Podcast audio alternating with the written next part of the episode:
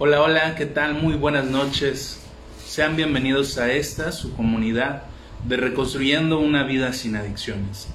Hoy viernes 2 de septiembre, eh, esperando y estén bien, esperando y hayan tenido una excelente semana, deseando que tengan un excelente fin de semana y pues bueno, vamos a darle mandarle saludos a las personas que constantemente nos apoyan en la página oficial de Reconstruyendo una vida sin adicciones. Veo que por ahí ya anda Erika y Amalia.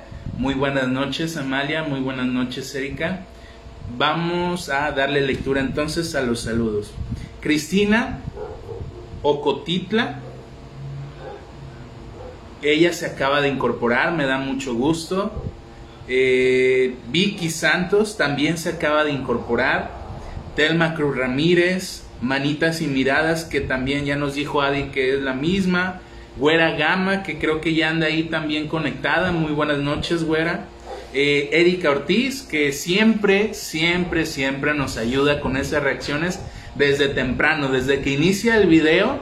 Erika ya está con todo, con esos me gusta, me encanta o me importa. Y quiero hacerte la invitación a que me ayudes a reaccionar en esta parte de aquí hay una barra donde vienen las reacciones de Facebook. Te pido me ayudes en una forma de agradecimiento a este contenido que hacemos para ofrecerle a las personas como finalidad de que lleguemos a más personas cada vez más. Ya casi somos 3000 en la comunidad de Reconstruyendo una vida sin adicciones y nos faltan muchísimas más personas. Nos ven en muchos países y vamos por más países, sobre todo Latinoamérica.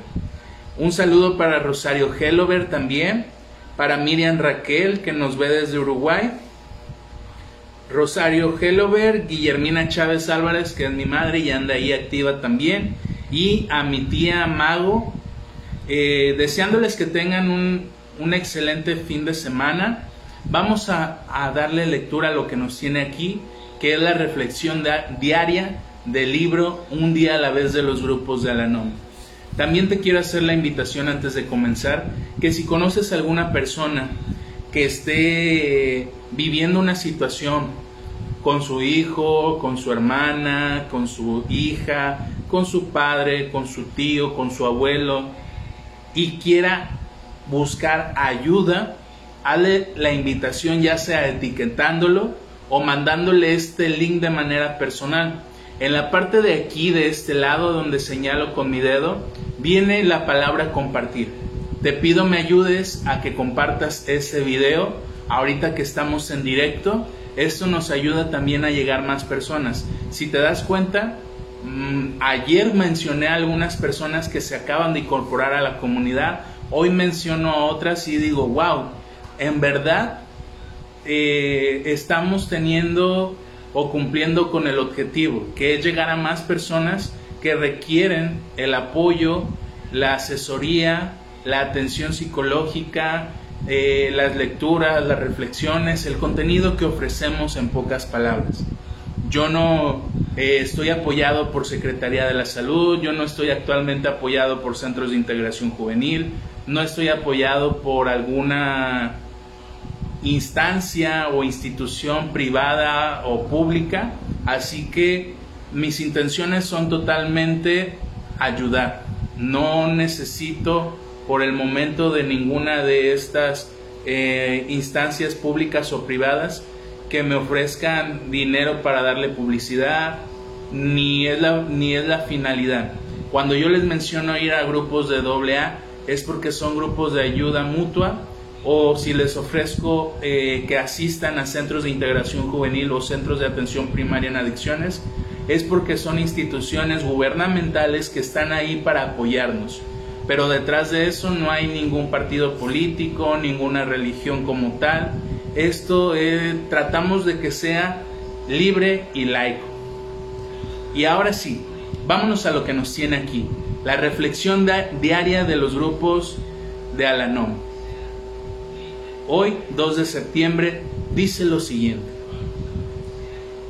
Ha llegado la hora para mí de darme cuenta de que mi actitud hacia la vida que vivo y las personas que en ella entran pueden tener un, un efecto tangible y mensurable en lo que me suceda día tras día. Si anhelo el bien, este me, me vendrá ciertamente. La misma gracia de la cortesía concede ricas e inmediatas recompensas en formas calurosas respuestas, en forma de calurosas respuestas. El conocimiento que yo tenga de los demás, conocimiento tolerante y crítico, cambiará y mejorará mi personalidad. Recordatorio para el día de hoy. Sé que si procuro cada día colocar mi actitud y mi punto de vista sobre una base espiritual, ella mejorará también todas las circunstancias de mi vida. Veré los resultados en la reacción de otras personas y en el modo en que sean satisfechas mis necesidades diarias. El cuidado atento, el amor y la amabilidad de parte se reflejar de mi parte se reflejarán en todo lo que ocurra en mi vida. Buscad primeramente el reino de Dios y su justicia, y todas estas cosas os serán añadidas. Esa es la reflexión del día de hoy. ¿Qué opinas? ¿De qué te sirve escuchar la reflexión que nos regala este maravilloso libro de un día a la vez? ¿Cómo lo aplicas? ¿Cómo lo implementas? ¿Cómo lo llevas a cabo en tu día a día? Hola Rosario, muy buenas noches.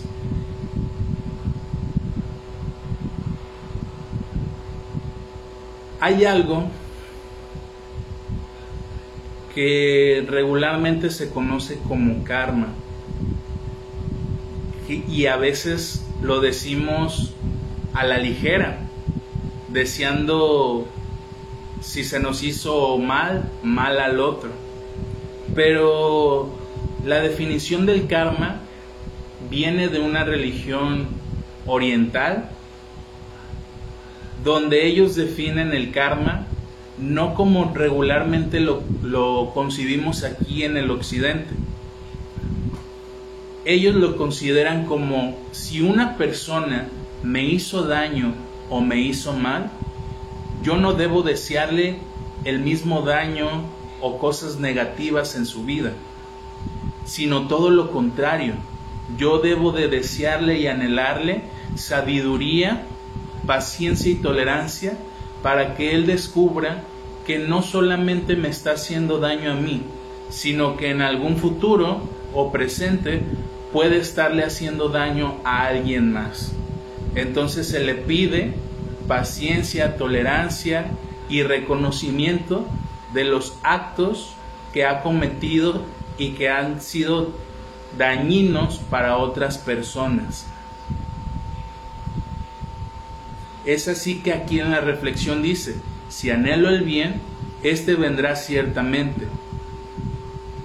Debemos también aprender a saber con quién convivir, quiénes son nuestras amistades, quiénes son nuestros amigos, en dónde nos, nos relacionamos, cuál es ese círculo social que establezco, porque algo típico que solemos hacer es, nosotros hemos tenido tanto fracaso, tantas desilusiones, tantas tristezas, tantas agonías en nuestra vida, que a veces decidimos aislarnos de las personas.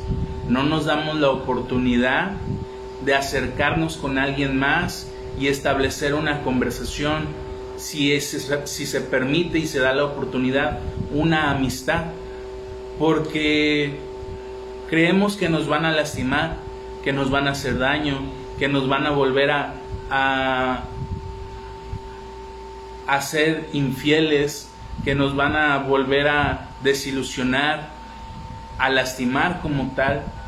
Y a veces nuestro círculo social está conformado por personas que constantemente nos están juzgando, nos están criticando, nos están señalando, nos se están burlando de nosotros.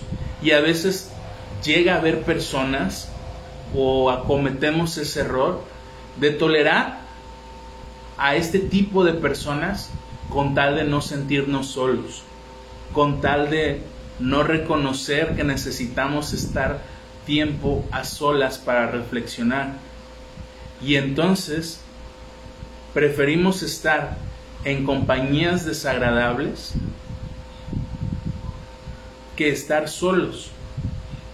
Porque estar solos muchas veces por algo que se le llama en psicología teoría del apego, tenemos un apego inseguro. El día de hoy que, que, me incorporé con los adolescentes, les hablaba de eso.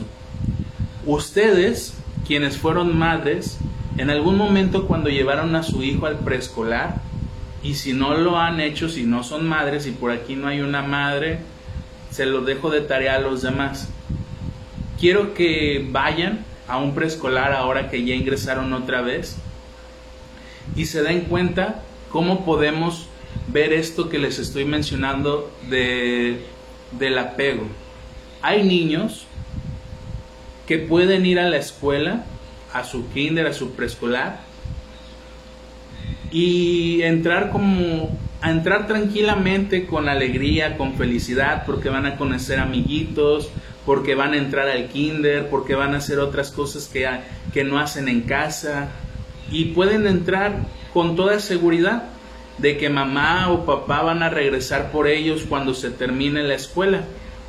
Pero hay otros niños que cuando los dejan en la puerta y mamá o papá intenta irse o se va, empiezan a llorar en un llanto incontrolable, exagerado que ya lleva el niño 10, 15 minutos y no puede dejar de llorar y se le acerca una maestra y se le acerca otra y tratan de alentarlo y tratan de decirle ven, este no pasa nada, incorpórate a la clase y el niño está llore y llore y llore. Hola Carla, muy buenas noches, me da gusto verte. Eh, y entonces, el primer niño que les mencioné, tiene un apego seguro, porque sabe que mamá o, el cuidador, la figura de su vida importante, su cuidador, va a regresar. Tiene la confianza y sabe que el amor y el cariño de mamá y papá van a estar ahí cuando él salga de la escuela. Y mamá y papá lo contienen tanto que no le demuestran su ansiedad, no les demuestran su inseguridad, no le demuestran su depresión, no le demuestran su tristeza y el niño puede ir contento y alegre al preescolar. Sin embargo, el otro niño del que les hablo tiene un apego inseguro porque tiene miedo a perder a papá o a mamá, tiene miedo a, a las amenazas que pueden surgir sin la protección o el cuidado de mamá o papá. Son esos niños que lloran incontrolables y que piensan que papá o mamá los, va a abandonar. Les es difícil adaptarse a la escuela y muchas veces estos niños tienen conductas disruptivas, se le llama en psicología a los niños, que son conductas desafiantes, que pelean con los compañeros, que se salen de clases, que andan molestando dentro de la clase a los compañeros o fuera de la clase, mm, que no ponen atención, que se salen sin pedir permiso, que andan corriendo para acá y para allá dentro del salón de la clase cuando todos deberían de estar sentados. Y está otro tipo de apego que es el ambivalente ese niño que no sabe si lo aman, si sí lo aman, si lo quieren, si no lo quieren. Estos tipos de apego, cuando uno crece,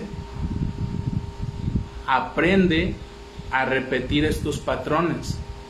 Y a veces las personas que elegimos en nuestras relaciones sentimentales de noviazgo de pareja, de matrimonio, tenemos esa amenaza que nos abandonen. Tenemos esa amenaza que nos dejen solos. Tenemos esa amenaza a que el otro ya no nos quiera. Por eso a veces llegamos a tolerar ciertos comportamientos o conductas de los demás. Porque es que me, me pega pero me ama, me grita pero me ama y está conmigo. Mm, no me da apoyo emocional, afectivo, pero está conmigo. No me dice te quiero, pero lo tengo ahí en casa. Comemos juntos y no me dirige la palabra, pero no estoy sola o solo. Y se dan cuenta entonces la importancia que es abordar el tema del apego y que comienza desde niño.